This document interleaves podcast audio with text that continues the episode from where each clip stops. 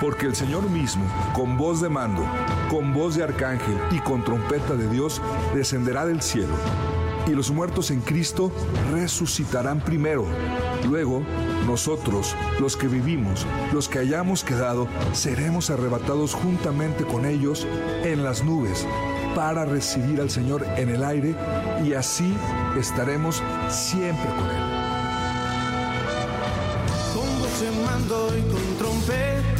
Dios.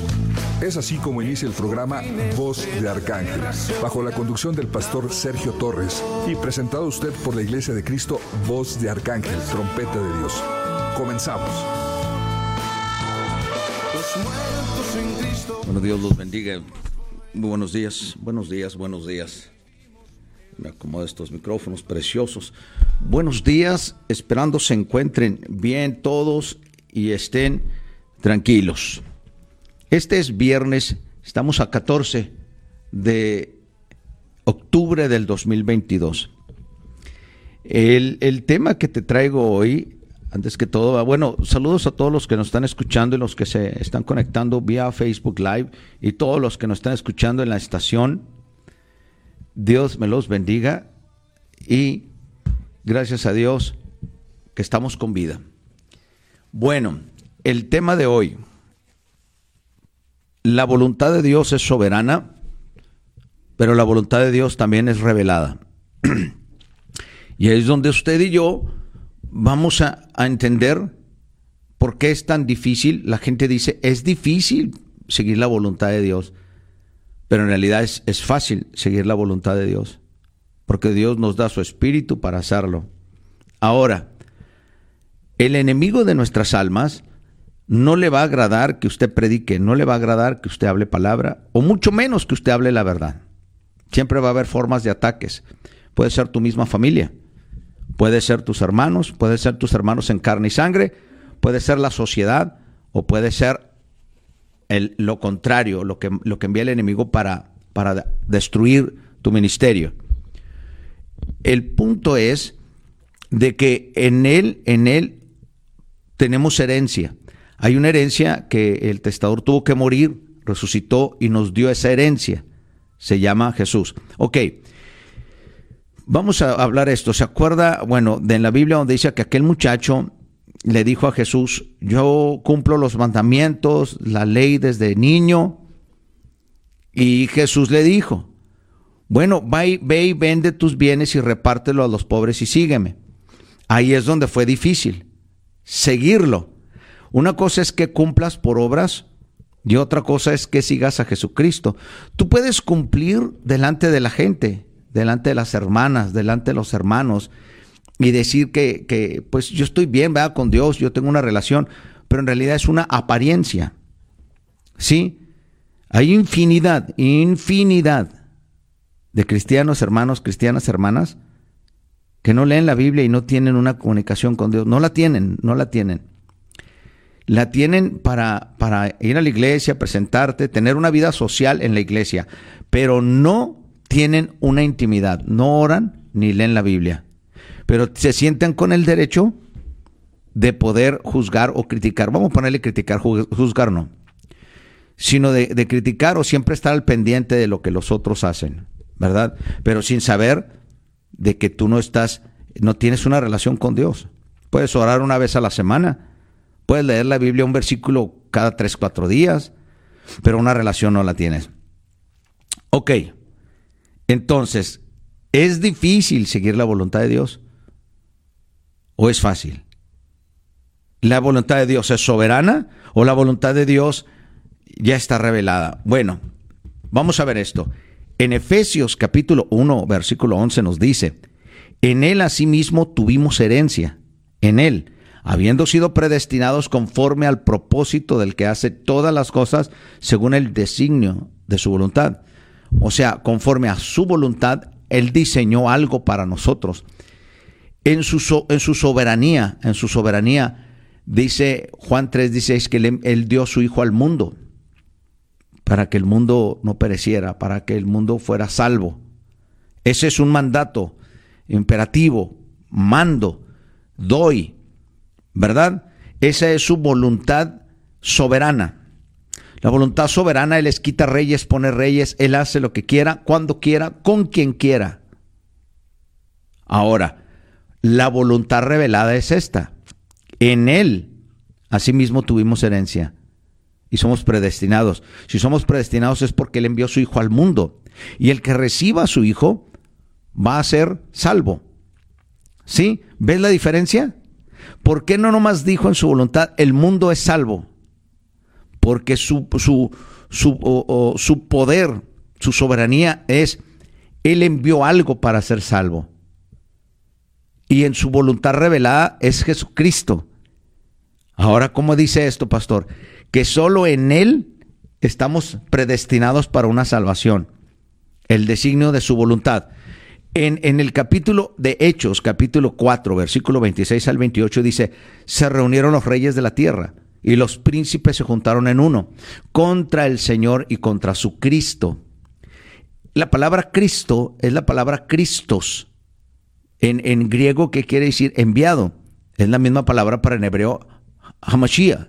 Es la misma palabra, enviado, el Cristo, el Mesías.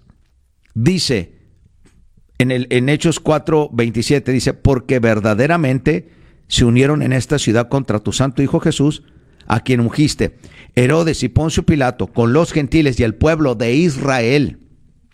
Fíjese todo lo que dice, para hacer cuanto tu mano y tu consejo había antes determinado que sucediera. ¿Cómo está eso? ¿Envió su hijo a morir? Entonces quiere decir que alguien lo iba a matar y Dios ya lo sabía. Entonces, en su soberanía, fíjate, él ya tenía eh, determinado lo que va a suceder. Fíjate la, omnisciencia de Dios, el, lo omnipotente, de que Él envió a su Hijo, pero para que muriera por nosotros. Pero ¿cómo es esto que está determinado todo lo que iba a suceder? ¿Por qué? Porque Dios conocía el corazón de los hombres. Poncio Pilatos, Herodes, gentiles y el pueblo de Israel. Vea la diferencia, el pueblo de Israel se iba a volver la casa de Israel y la casa de Judá. ¿Qué quiere decir? Son, ya son pueblos diferentes. En, la tribu, en las tribus de Leví, Benjamín, Judá viene siendo eh, la casa de Judá y la casa de Israel es el resto de las diez eh, tribus. La casa de Israel. Entonces, cuando viene Cristo a la tierra, ¿qué dice? No es bueno repartir el pan, sino a la casa de Israel. O sea, no, no puedes repartir el pan que es para ellos. ¿Qué quiere decir? Los evangelios eran para Israel. Vino a recuperar lo que se había perdido. ¿Sí? Vino a recuperar lo que se había perdido. Entonces, eso es lo que quiere decir, es lo que quiere decir el Señor, que simplemente Él vino a salvar lo que se había perdido. ¿Qué es? No es, mira, nos ponemos que vino a, rescatar a todos. Fíjate, cómo, mírate cómo, cómo interpretamos la Biblia. Él vino a rescatar al borracho, vino a rescatar al perdido, vino a rescatar al vicioso, vino. No, no, no vino a rescatar a nadie. Vino, Dios lo dio al mundo para que aquel que lo recibiera, ahí encuentra la salvación. Pero Él vino, Jesús, a salvar a las ovejas perdidas de Israel. Esa es una correcta interpretación. ¿Por qué si Dios tenía todo ese, ese, diseño y aparte tenía determinado lo que sucediera? ¿Qué quiere decir? Esa es su, soberanía. Es un Dios soberano. Él va a ser como quiera y con quien quiera. Ahora, en su voluntad soberana, Él puede hacer o detener las acciones y en su voluntad revelada salvarnos. ¿Cuál es su voluntad revelada? Yeshua Hamashiach o Jesús el Mesías, que es en Él está la salvación. Ahora, todo el que está perdido, vicioso o no vicioso, porque también en la iglesia hay muchos perdidos, ¿qué es lo que hacen? Una cosa es recibir a Jesús como su Salvador pero otra cosa es hacer la voluntad de la palabra escrita para poder ser salvos. Mucho, mira, pensamos que cuando tenemos un servicio el domingo, invitamos a la gente, repite una oración de fe, ¿verdad? Te recibo como Señor y Salvador, perdona mis pecados. Bueno, lo confesó, pero ahora falta creer en su corazón para que sea salvo y eso se llama convicción. Entonces, hemos vivido un poco engañados, ¿no? Diciendo que ya hice la oración de fe y yo ya soy cristiano. No, has empezado tu cristianidad. Entonces, no me lo tome a mal al decir que Jesucristo no vino por el, el, borracho, el vicioso, por el perdido. No, la Biblia dice que Él vino por las ovejas perdidas de Israel. Después entran los gentiles y ahí entran los perdidos. Por eso sanó cojos, a mudos, a ciegos. ¿Qué es? Los que no caminaban, los que no veían, los que no oían la palabra de Dios. Entonces, en su voluntad soberana, Él puede hacer o detener las acciones. Pero en su voluntad revelada, Él nos salva. ¿Cuál es la soberana? Él envió a su Hijo a morir, fue una orden. Pero solo el que lo reciba será salvo. Esa es la voluntad revelada. ¿Sabes qué? Envío a mi Hijo a morir. Y Cristo, el mismo Dios encarnado, dijo aquí en la tierra, yo doy mi vida porque la puedo volver a tomar. Entonces, Él en su soberanía se entrega, pero Él sabiendo, determinado quién lo iba a matar, pero estaba determinado que Él iba a resucitar. Entonces, en su soberanía Él dice, yo te envío a mi Hijo, pero en la revelada dice, ¿en quién? En Jesús, porque nadie puede venir a mí si no es por Jesucristo. Ahora, Primera de Timoteo capítulo 2 versículo 4 nos dice, el cual quiere que todos los hombres sean salvos. ¿Oyó? Su voluntad, esa es su voluntad. Él quiere que todos los hombres sean salvos y vengan al conocimiento de la verdad. ¿Está oyendo? Nadie puede ir al Padre si no es por medio de Jesús. Al recibir a Jesús, tú vas a tener conocimiento de la verdad y la verdad te va a hacer libre.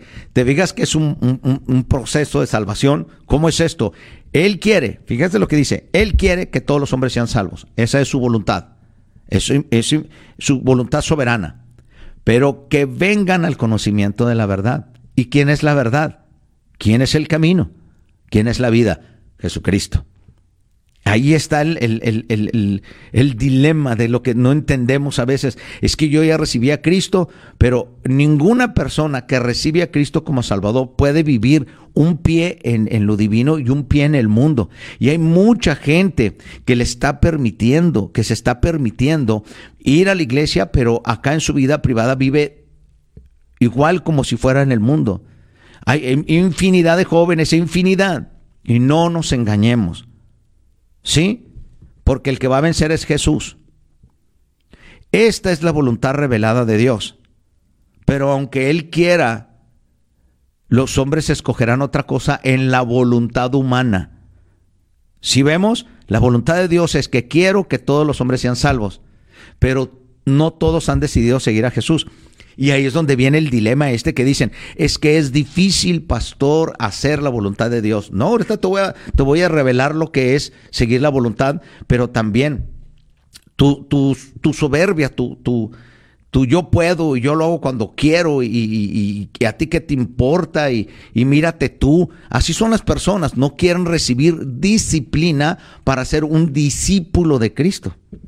La gente quiere vivir como quiere.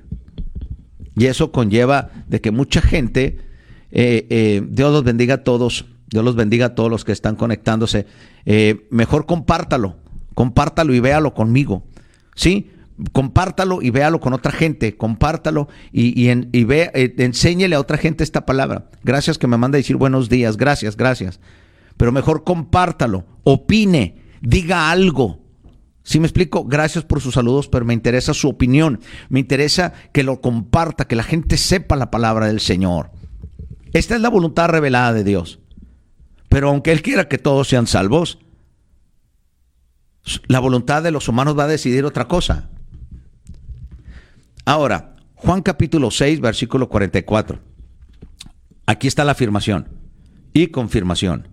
Ninguno puede venir a mí si el Padre que me envió no lo trajere. Y yo le resucitaré en el día postrero. Ninguno. Ninguno, ninguno. ninguno. No, pero es que Él es muy santo. Ninguno. Es que un pastor buenísimo. Ninguno. Es que esto es un super ungido, un apóstol. Ninguno, ninguno. Ninguno. Y vuelvo a reafirmar y reitero que ningún hombre que tenga títulos o subtítulos o pseudos, óigalo, nosotros, yo como pastor, soy un desgraciado, diciéndole a otros desgraciados que necesitamos de Dios. Yo no soy mejor que usted.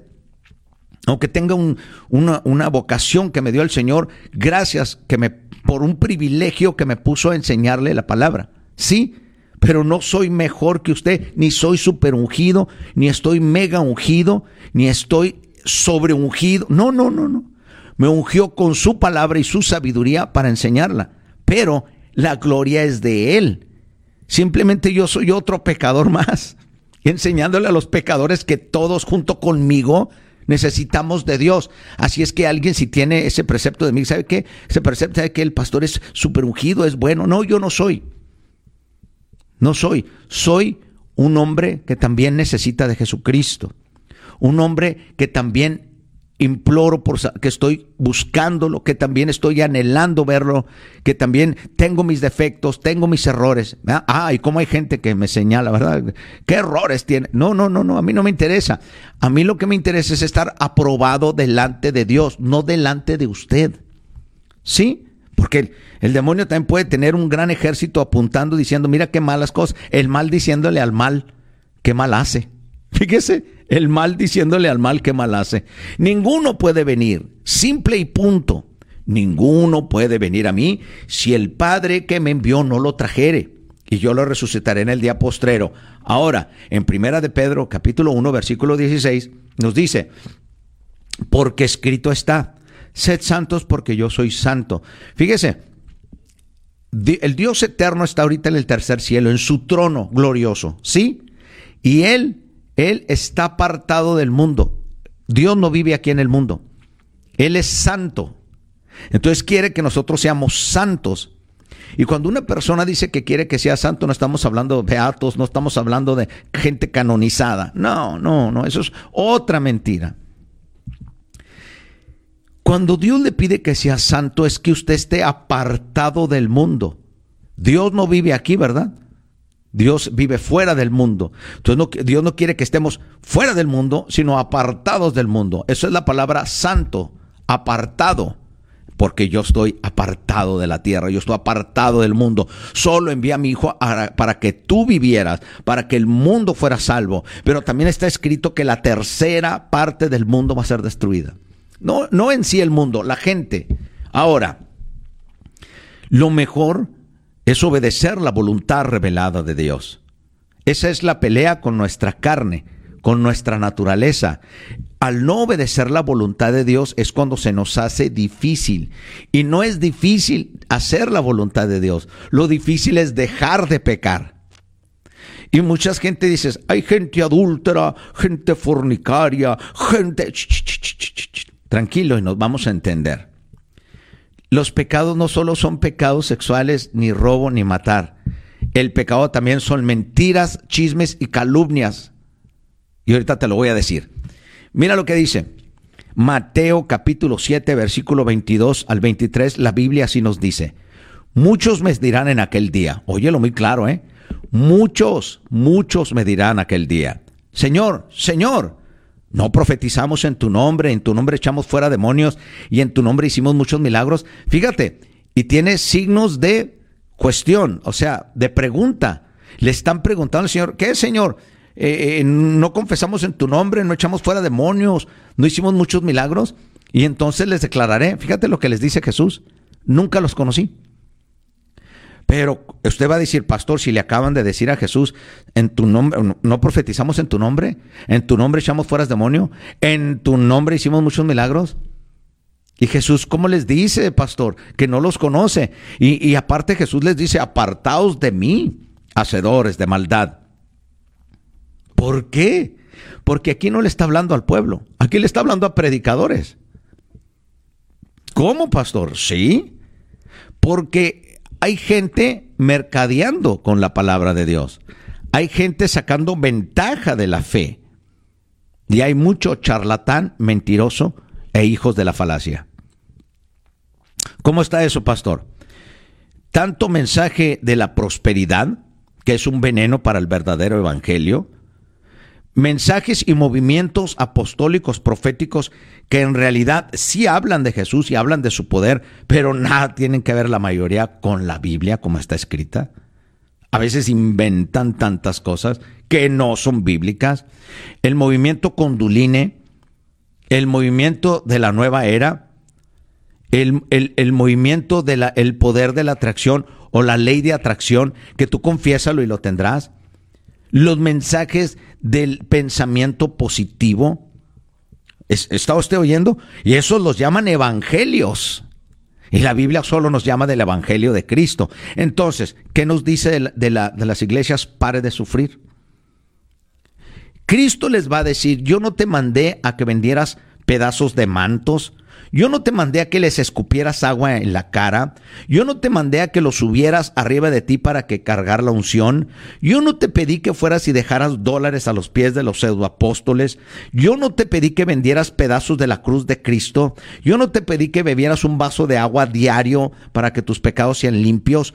Yo no te pedí, como, como lo hace tanta denominación, incluyendo G12, enviando y, y haciendo tanta reunión secreta y haciendo la pirámide de hermanos o de congregados o que cada uno tiene que llevar 12 discípulos eh, de la congregación, ¿eh? Y aparte, en reuniones, quemar sus pecados o clavarlos en una cruz. Eso se llama hechicería. A ellos son los que Cristo les va a decir, no los conocí, apartaos de mí, hacedores de maldad, porque usaron mi nombre para cobrar conciertos hechicerías, hicieron tantas cosas en mi nombre. Pero por eso les voy a decir, yo no los conocí porque se aprovecharon de la fe y de la ignorancia de muchos. ¿Está oyendo? Muchos me dirán aquel día, Señor, Señor, pero no está hablando del pueblo, sino está hablando que no profetizamos en tu nombre, que en tu nombre no echamos fuera demonios y en tu nombre hicimos muchos milagros. Y el Señor va a decir, sí, en mi nombre, porque yo honro mi nombre, yo honro mi palabra pero a ustedes no, porque les dice, les declararé. ¿Y sabe qué es declarar? Decirle delante de todos los ángeles que están ahí, no los conozco. Nunca los conocí. Todo lo hicieron en mi nombre, pero nunca me tomaron en cuenta. Nunca me tomaron en cuenta. ¿Cómo? Nunca lo hicieron bajo la palabra de Dios. Y ahí es donde entra mucha gente. Es que el espíritu vivifica y la letra mata. No hay que ser tan ignorante y llevar esto al extremo. La Biblia habla de la ley. Pero en la ley lo moral de Dios está vigente. No matarás, no tendrás, no codiciarás, no adulterarás, no tendrás dioses ajenos delante de mí, no te inclinarás a imagen, no tendrás imágenes de arriba, de abajo, del, aire, del, de abajo del mar, debajo de la tierra. Ah, eso es lo que nos dice. Lo moral de Dios está vigente. Por eso dice, la letra mata, que se metieron tanto en todo lo que les había dicho Dios en la ley levítica que, que, llevaron a la gente hasta para ser salva, que si no se circuncidaban, que si no comían pan torcido, que si no prendían velas. ¿Te fijas? Y cuando Cristo viene nos dio por gracia la salvación, solo por Él. No importa cuántas buenas obras tú hagas, pero tampoco estoy diciendo que no hagas buenas obras. Entonces simplemente hemos llevado a la Biblia como mejor nos parece. Y estamos usando la Biblia, fíjese, para sacarle dinero a la gente. Eso es terrible. Vas a ser expulsado por el mismo Jesucristo. Sigamos. Juan capítulo 10, versículo 27 al 28. Mis ovejas oyen mi voz y yo las conozco. ¿Está oyendo? ¿Qué es la voz del Señor? Oh, es que el Señor me dijo. No, el Señor no te ha dicho nada. El Señor sí habla a la gente, sí. Pero no como tú piensas. No eres ni Abraham, ni Isaac, ni Jacob. ¿Sí? No eres Juan ni Pedro. No eres tampoco Pablo. Es que Dios me dijo, Dios me anunció, Dios me... No, no, no, dejémonos de cuentos. Dice, mis ovejas oyen mi voz y yo las conozco y me siguen. Cuando usted lee la Biblia, si es que la lee, mi amado hermano, es radio escucha, tú hermana, tu hermano, si en realidad tú lees la Biblia, estás oyendo la voz de Dios. Y dice Jesús, yo les doy la vida eterna. ¿Por qué cuando oyen a Jesús les da vida eterna? Porque el verbo se hizo carne. Al principio era el verbo y el verbo estaba con Dios porque el verbo era Dios. Sí, el que obedece la palabra de Dios escrita está oyendo la voz del Dios, de Dios, y él las conoce. Y él les va a dar vida eterna en quién? En su en su voluntad revelada. ¿Quién es la voluntad revelada? La salvación en Cristo Jesús. Les reveló que en Cristo y solo en Él podemos ser salvos. No por San Judas Tadeo, no por la Virgen, no por Yamayá, no por Mamuché, no por Tenochtitlan, no por Nezahualcóyotl, no por las mil vírgenes, no por los mil papas, no por ninguno. Solo por nuestro Señor Jesucristo. Les guste o no les guste. Lo quieran entender o no lo quieran entender. Al final del camino todos nos veremos delante del tribunal del Señor. Fíjate lo que dice el Señor. Mis ovejas oyen mi voz y yo las conozco y me siguen. Y yo les doy vida eterna y no perecerán jamás. No van a morir. Ni nadie las puede arrebatar de mi mano. ¿Está usted oyendo? Ahora usted me va a decir, mira ese hombre pecador, mira ese hermano cayó, así como usted lo está señalando. Así como usted está señalando y le quiere hacer daño a los ministerios, a los hombres que están hablando palabra, a los que están esparciendo el Evangelio, así como usted está apuntando el dedo, así le va a decir el Señor. Los que oyen mi voz son míos, pero tus calumnias, tus mentiras, tus chismes no van a arrebatar a mi siervo de mis manos, no van a arrebatar al que yo salvé de mis manos, no van a arrebatar al caído de mis manos. ¿Por qué? Porque siguen oyendo mi voz. ¿Tú piensas que Dios va a oír tus calumnias? Si, si en Levítico 19, 16 dice, no andarás chismeando entre tu pueblo, ¿tú piensas que Dios va a escuchar tus, tus chismes, tus quejas falsas? ¿Tú crees eso? ¿Tú piensas que Dios en su soberanía está listo para escuchar a un gusano de la tierra con mentiras? No, mi hermano. Eh, eh, las mujeres hablan por despecho, por odio y por coraje, o porque sí o porque quieren. Así también los hombres, por celos, pueden hablar porque quieren, cuando quieren, porque necesitan o simplemente por odio. Pero las personas que oyen la voz del Señor, la Biblia nos dice, restauradle ustedes que son espirituales. ¿Se fija? Entonces, si no escuchamos lo que dice la palabra de Dios, restauradle, y sin embargo estamos acusando y tratar de hablar mal del ministerio, del pastor, de la gente, de los hermanos, fíjate, no estás oyendo la voz de Dios. Pero, y te vuelvo a repetir, tus odios, tus calumnias, tus falacias, tus chismes, todo eso no va a poder arrebatar de la mano porque lo acaba de decir el Señor. Yo les doy vida eterna y no perecerán jamás. Porque el odio y la envidia mata al que lo posee. Si usted está poseído por la envidia, por el coraje, está, está poseído por la competencia, está poseído por tanto murmuración, ese va a ser su propio veneno y su propia tumba. En Primera de Juan capítulo 2 versículo 19 nos dice, salieron de nosotros, pero no eran de nosotros, porque si hubiesen sido de nosotros, habrían permanecido con nosotros. Pero salieron para que se manifieste que no todos son de nosotros. Si usted va a comerse una manzana, pero en un lado tiene un pequeño agujero así oscuro con un gusano, usted no le va a dar la mordida donde está lo podrido y el gusano. ¿Qué lo hace? Lo corta. Cuando usted está pelando papitas, que a veces tiene puntitos negros, con el pelapapas desgaja esos cachos y los tira, ¿verdad? Para que vea que era parte de la papa, pero usted no se va a comer ese pedazo podrido. Para que vea usted que la manzana se le iba a comer, pero no se va a comer ese pedazo podrido. Aunque ese, ese pedazo podrido es de la manzana, pero usted no se lo va a comer. Para que se dé cuenta que cuando algo está podrido se junta con frutos buenos, los va a podrir. ¿Y qué es lo que va a hacer el Señor? Sacarlos. Mucha gente dice, es que yo me fui de esta iglesia porque Dios me movió. Es que yo me voy a esta iglesia porque el Espíritu me enseñó. Yo me voy de esta iglesia porque ya es tiempo. Mentiras. Lo que pasa es que no, no, no, no pudiste. No soportaste la doctrina, no soportaste la verdad. Entonces andan buscando iglesias a su gusto. Piensan que la iglesia es como un buffet de sabores. Si no te gusta, vas y buscas otra. Pero lo que pasa es que fue Dios en quien mueve, en quien no trabaje. Si usted ve que alguien se va a la iglesia, no se preocupe. Claro, también hay que cuidar no herir y tampoco hay que cuidar en no ofender. Pero de todos modos, cuando alguien va a la iglesia no va a buscar a los hermanos, sino va a buscar a Jesucristo. Y el que se va a la iglesia es porque se preocupó más lo que dijera la gente que lo que dice Cristo. Pero esto está hablando también de las malas ovejas, de los que no están obedeciendo la voluntad de Dios. salieron de nosotros, pero no eran de nosotros. Porque si hubiesen sido de nosotros, permanecen oyendo la voz de Dios. Por eso dijo Cristo, los que oyen mi voz son mías. Mis ovejas que oyen mi voz, yo las conozco. ¿Por qué te vas a ir de donde está la bondad?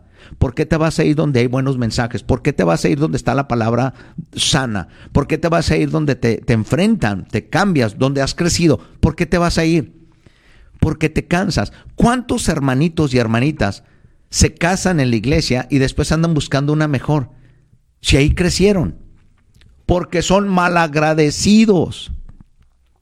Por eso salen, no eran de nosotros, pero salieron para que se manifieste que no todos son de Cristo predicadores, evangelistas, salmistas, este, eh, líderes, diáconos, hermanos, hermanas, eh, porque a veces hay personas en la iglesia, en diferentes iglesias, que ya una pareja se le da una autoridad y ya se sienten pastores o se sienten más que el pastor. Y estoy hablando en general, en varias iglesias. A veces la gente no está acostumbrada a la autoridad porque la gente no está preparada para recibir eh, eh una designación de esa forma o de ese calibre. Gálatas capítulo 5. Fíjate lo que nos dice. ¿eh? Estar firmes en la libertad. ¿Cuál es la libertad? Pastor, ¿me puede explicar cuál es la libertad? Eras pecador. Eras un gusano de la tierra sucio. Hacías transgresiones, iniquidades, blasfemabas, estabas perdido, toda clase de maldad. No te importaba hacer bien y el mal al mismo tiempo. Sí, entonces vino Cristo y te liberó. Esa es la libertad, te libró de todo eso. Pero nos dice la Biblia, estad pues firmes en la libertad con que Cristo nos hizo libre. No fuiste tú. Hay personas que cuando llega la Pascua, ¿verdad? que llega la Pascua o Semana Santa, yo prometo que estos 40 días no voy a tomar. Y andan firmes, ni comeré carne, ¿verdad? Piensan que con eso van a encontrar salvación. Claro que no. Claro que no. Esas son obras. Y esas son las personas que no han leído la Biblia y están guiados por una religión. Y Cristo no vino a establecer ninguna religión. Ninguna. Cristo vino a que tuviéramos una relación personal con Él, orándole al Padre en su nombre. Eso es así tan sencillo. Pero la gente hizo concilios, que, que, asociaciones, que, que eh, eh, ya hacen su propio imperio. Pero Cristo nos dijo, estar firmes en la libertad con que Cristo nos hizo libres. No tus penitencias ni tus mandas, ni estar sujeta a cierta cobertura. Fui a buscar cobertura. ¿A dónde?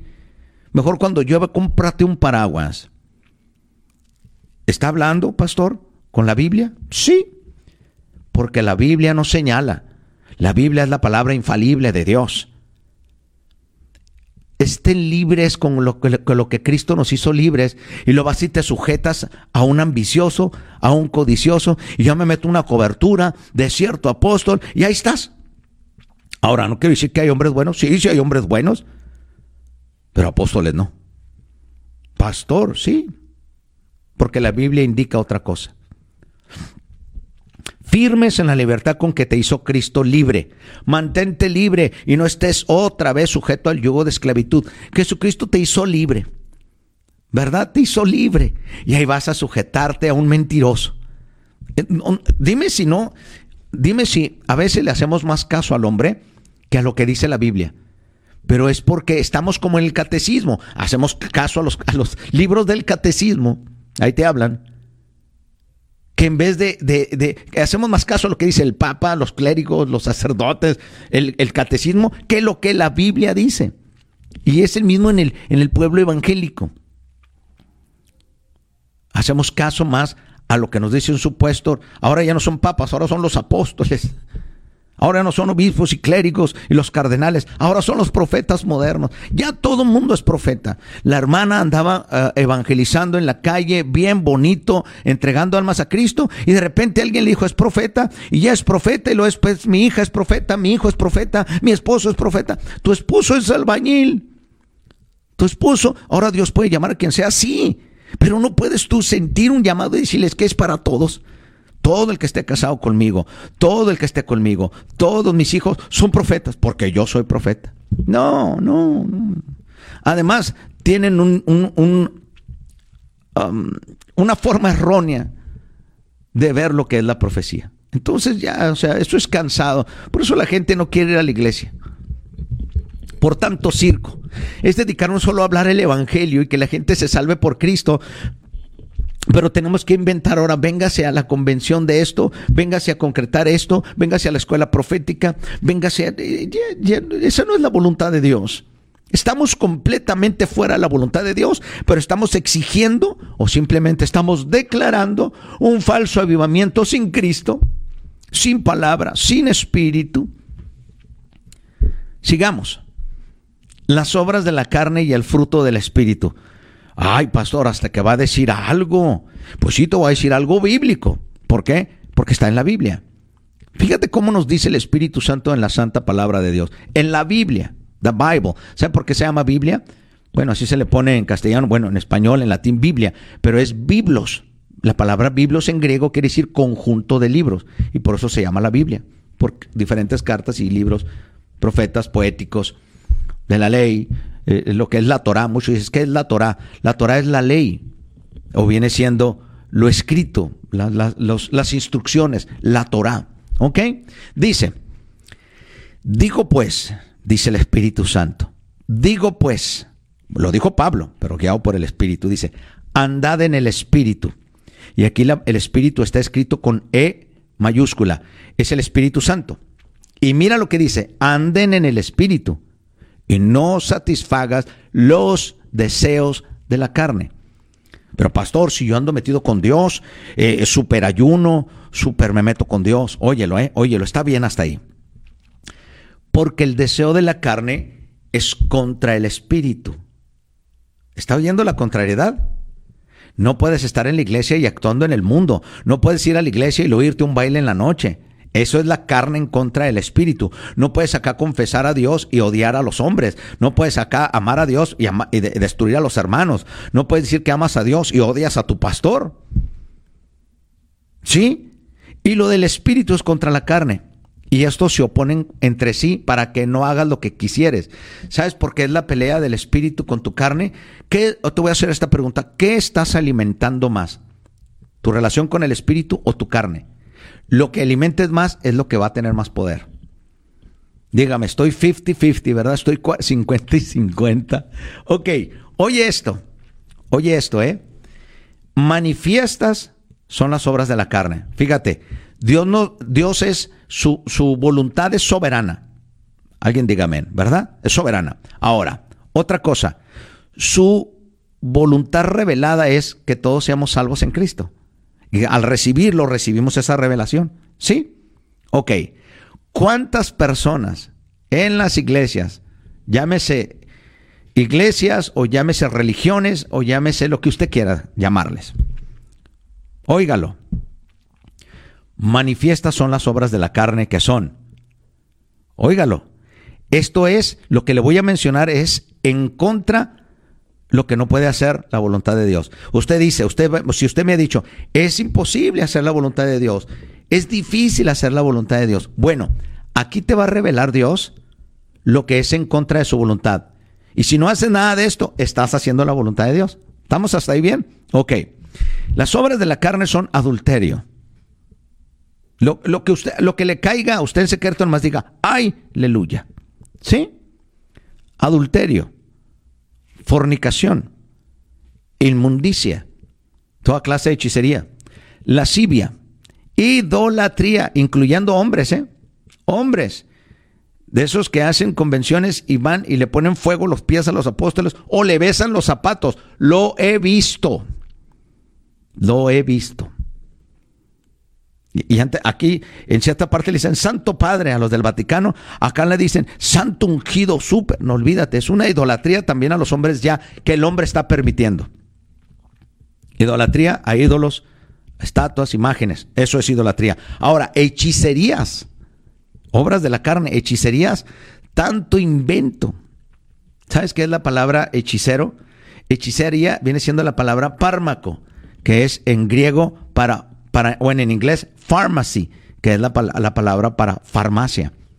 Hechicería es hacer conjuros, hacer amarres, hacer limpias, hacer santería. Todo eso es. Y mucha gente cuando se siente mal, la tía te lleva escondidas al bebé a que te pasen romero por la espalda. Bueno, eso es obra de la carne. Ahora, usted dice, pues eso es lo peor, yo no hago eso. Y te santificas tú misma, no tú mismo. Dice, yo no hago eso. Pero ahora te va otra cosa que está al mismo nivel. Enemistades. Sas, pastor, cayeron más de mil. Mil a mi diestra y diez mil a mi siniestra. Dígame si no tiene enemistades. Muchas. Bueno, obra de la carne. Pero yo no hago fornicación, ni adulterio, idolatría, ni hechicería. Ok. Obra de la carne al mismo nivel. Pleitos. Pleitos. Estás peleado con todo. Estaciones de radio con estaciones de radio televisión con televisión. Están peleados los hermanos porque yo soy y yo traigo y yo hago y yo traigo gente de Estados Unidos y yo traigo gente de, de, África y yo traigo... Cha, cha, cha, cha. Son pleitos. Obras de la carne. Celos. Hay una enfermedad de celos, ¿eh? que no dejas a la esposa ni que salga a la esquina ni, ni vea el aire porque hasta anda haciéndote tonto con el aire, ¿no? Es que no veas el, el, sol porque le tengo celos al sol. Pero también mujeres, ¿dónde andabas? Pues trabajando y, llegaste cinco minutos tarde, pues se me ponchó la llanta, pues vamos a ver la llanta. ¿Y dónde la compraste? Y dame el recibo. Eso es una enfermedad, pero es un espíritu de celos, ¿eh? Celos entre ministerios, celos entre, entre hombres, celos entre hermanas, celos entre mujeres. Ahora, iras. Uh, cuidado con la ira, ¿eh? Cuidado con la ira. Contiendas peleas hasta por todo. Buenos días, ¿qué tienen de buenos?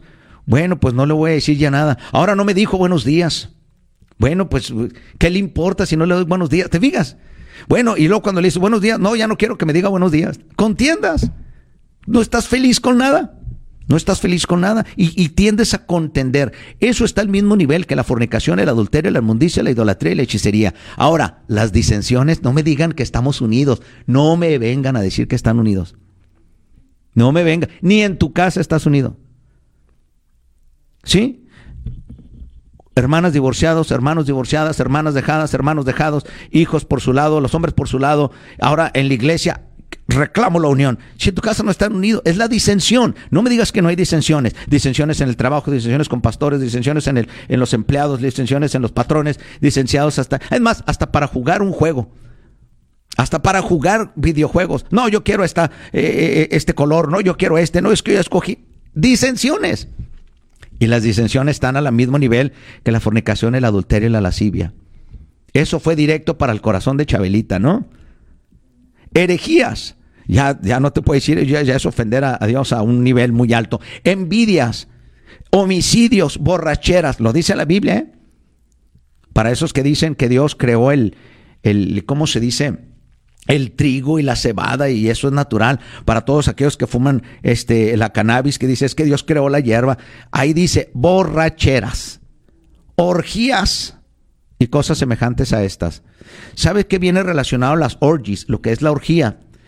Se ha visto cómo van en los antros y todos bailan juntos y se menean a un mismo ritmo se ha visto el perreo se han visto estas ignorancias se me hace que hasta que no venga Cristo vamos a entender todo esto, ¿verdad?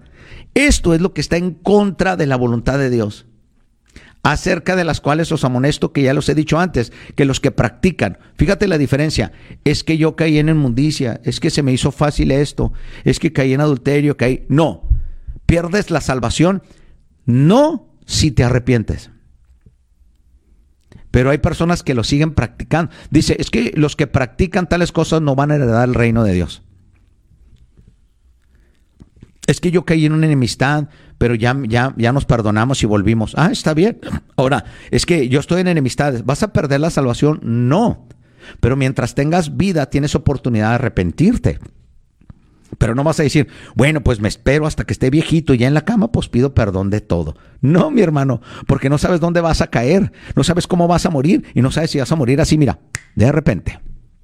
Así es que es mejor estar bien con Dios en vida es como decir al muerto hay que llevarle flores y, cuando estaba en vivo no le llevabas ni un rosa, ni una rosa, ¿no?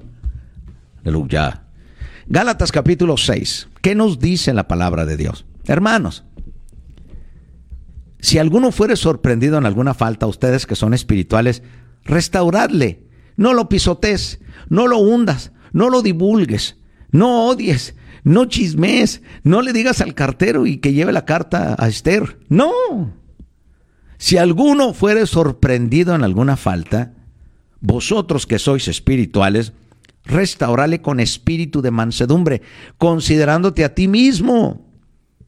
No sea que tú también seas tentado. Imagínate, estás acusando al hermano, acusando al hermano. Recuerda que lo que siembres lo vas a cosechar. Tú sigues diciendo, y usted no se ve bien, y usted es esto, y usted es aquello, sí, y tú. Ah, ten cuidado, porque el mismo demonio que hizo caer a tu hermano va a venir a visitarte a ti por habladora o por hablador. Vosotros que sois espirituales, mejor lean la Biblia y digan cómo puedes restaurarlo orándolo, orando por él, cuidándolo, apoyándolo. Cuando es una persona, mire, si usted ve a una persona en su iglesia que ha sido derecha, que ha sido fuerte, usted no sabe las circunstancias por qué cayó, ayúdenlo.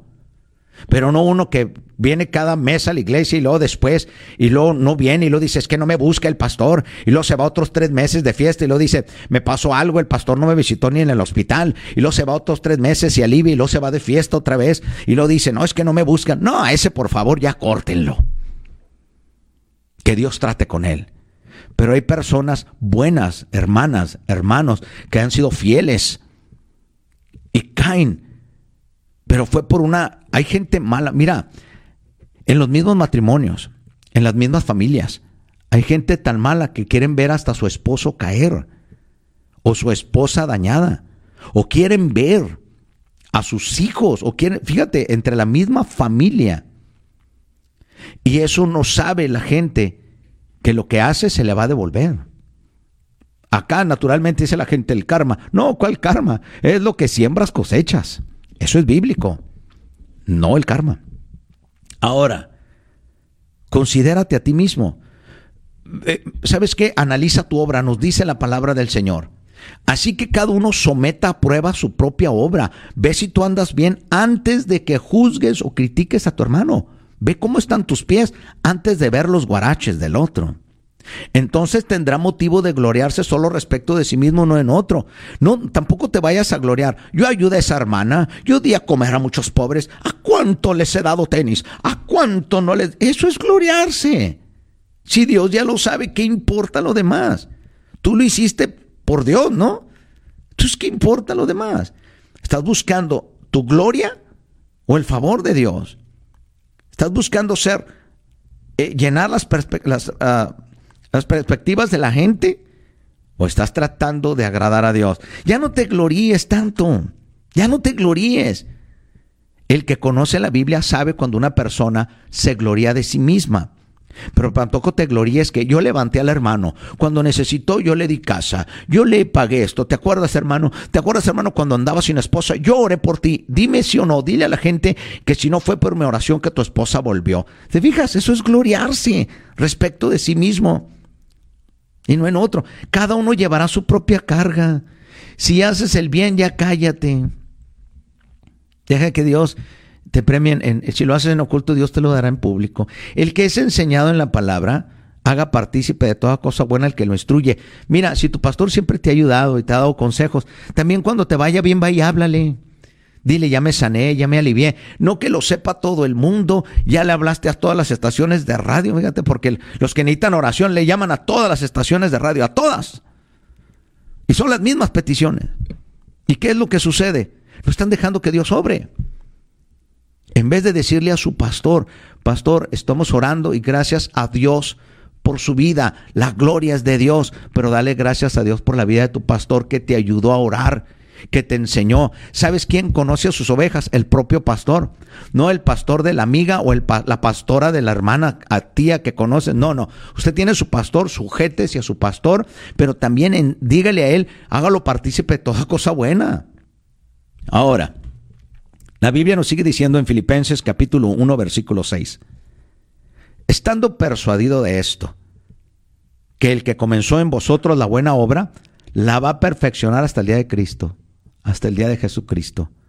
Y dice, la perfeccionará. ¿Qué quiere decir?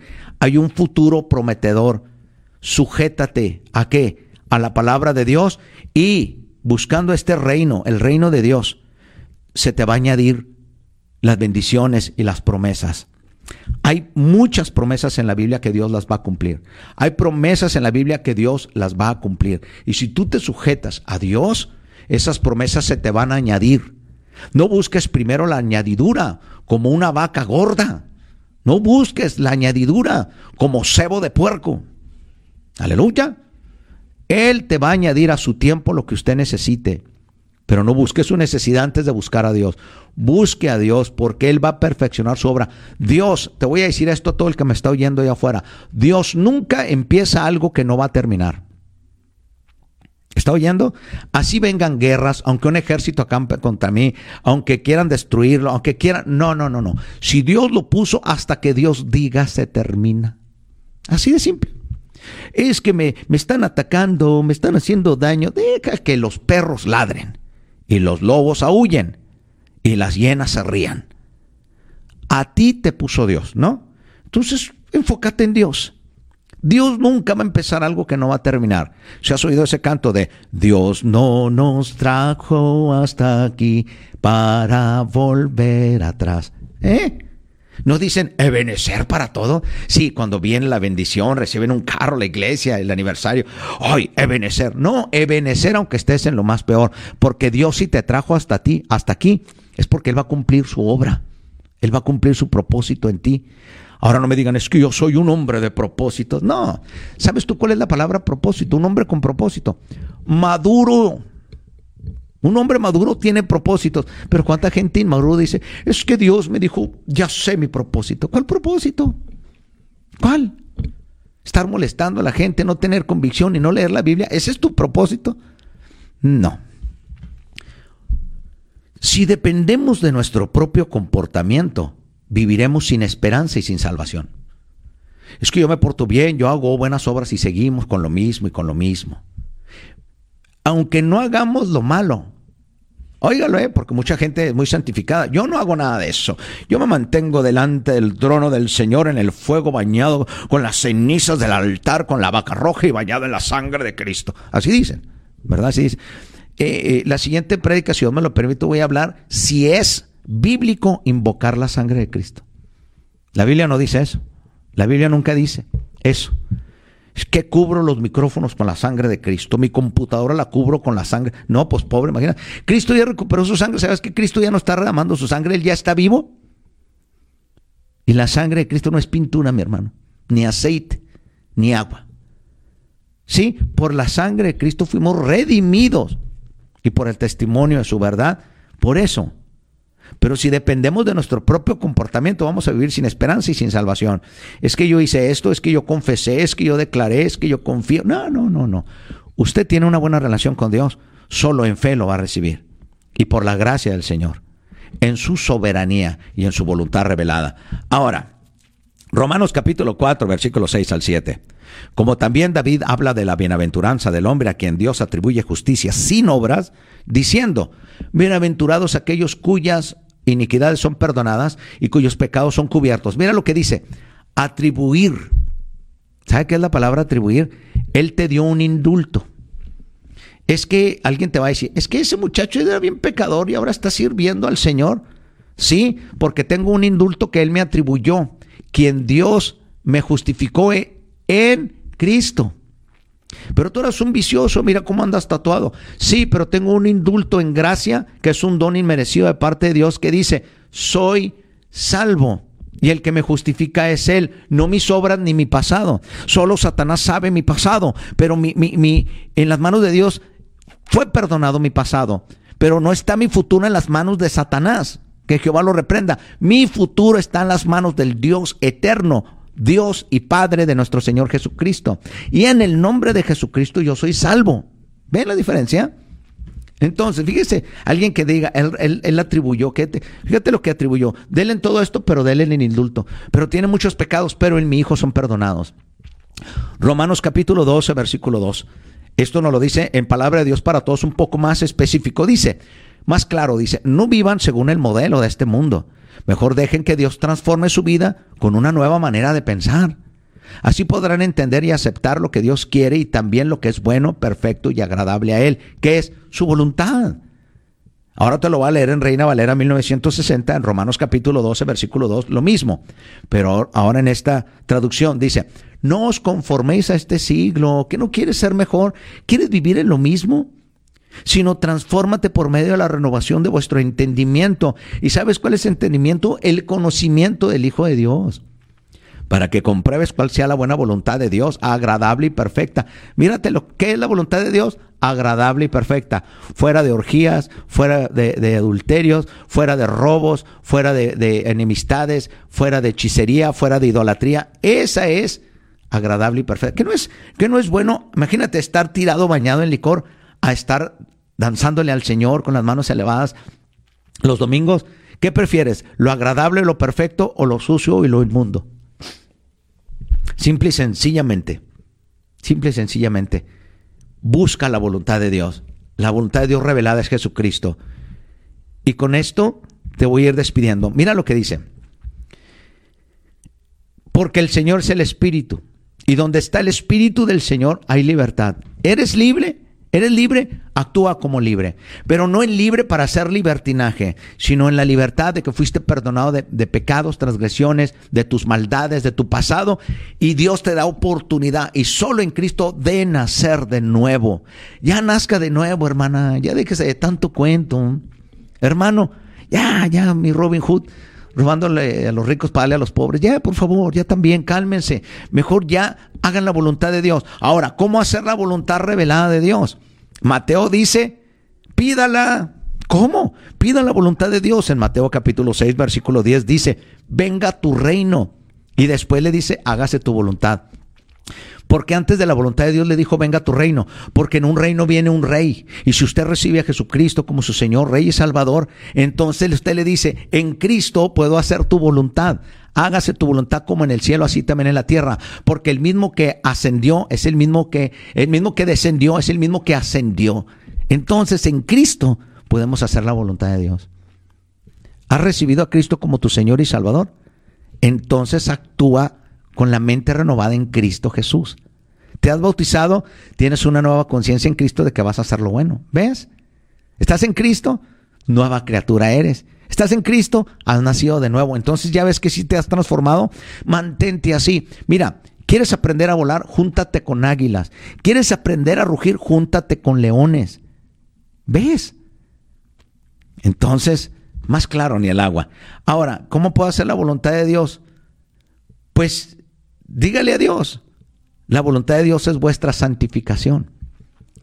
Cuando tú vas haciendo la voluntad de Dios, que es apartarte del mundo, estás en la voluntad de Dios y está en tu santificación.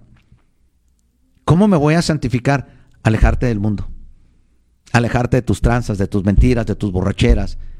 Alejarte de tanta mujer, alejarte de la prostitución, alejarte de, la maldad o el dinero mal habido. Aléjate entonces entras en la voluntad de Dios y estás santificándote. ¿En qué? En Jesucristo. ¿No quieres eso de veras para tu vida? ¿Ya no quieres una vida nueva? Ahora, por último, dile al Señor, no me voy a conformar a este siglo, sino voy a transformarme por medio de la renovación de mi entendimiento y voy a empezar a entender. ¿Quiere leer la Biblia? Bien. Cómprese un glosario de nombres bíblicos. Quiera leer bien la Biblia. Cómprese un diccionario bíblico. Invierta. Eso sí es invertir en el reino de Dios. ¿Y sabe qué? Cómprese un buena, una uh, liturgia. Cómprese algo y después cuando lea la Biblia no la entienda, vaya con el nombre o lo que dice la palabra en griego, vaya y lea en el diccionario. No entiende un nombre, vaya al glosario de nombres bíblicos y vaya haciendo apuntes. ¿Qué cree? Y va a ver que usted va a entender la voluntad de Dios. Y la voluntad revelada es que en Cristo somos salvos. Dios me los bendiga. Este fue el programa de, de, el tema de la voluntad de Dios soberana y la voluntad de Dios revelada en Cristo Jesús. Dios hace lo que quiere, pero lo que Él quiere es que tú, tú seas salvo. Dios me los bendiga. Este es tu amigo pastor Sergio Torres Rodríguez de Iglesia de Cristo, voz de Arcángel, trompeta de Dios. Nos vemos cada viernes de 9 a 10 de la mañana. ¿En donde En la voz 101.3 FM. Nos vemos. Buen inicio. Al programa Voz de Arcángel con el pastor Sergio Torres. Este espacio es patrocinado por la Iglesia de Cristo, Voz de Arcángel, Trompeta de Dios, de calle Zacatecas 7049, esquina con Chihuahua, Colonia Ampliación Aeropuerto. Sus servicios son los miércoles 7 de la tarde y domingo servicio general 11 de la mañana. Para información, llame al 656 168 6890.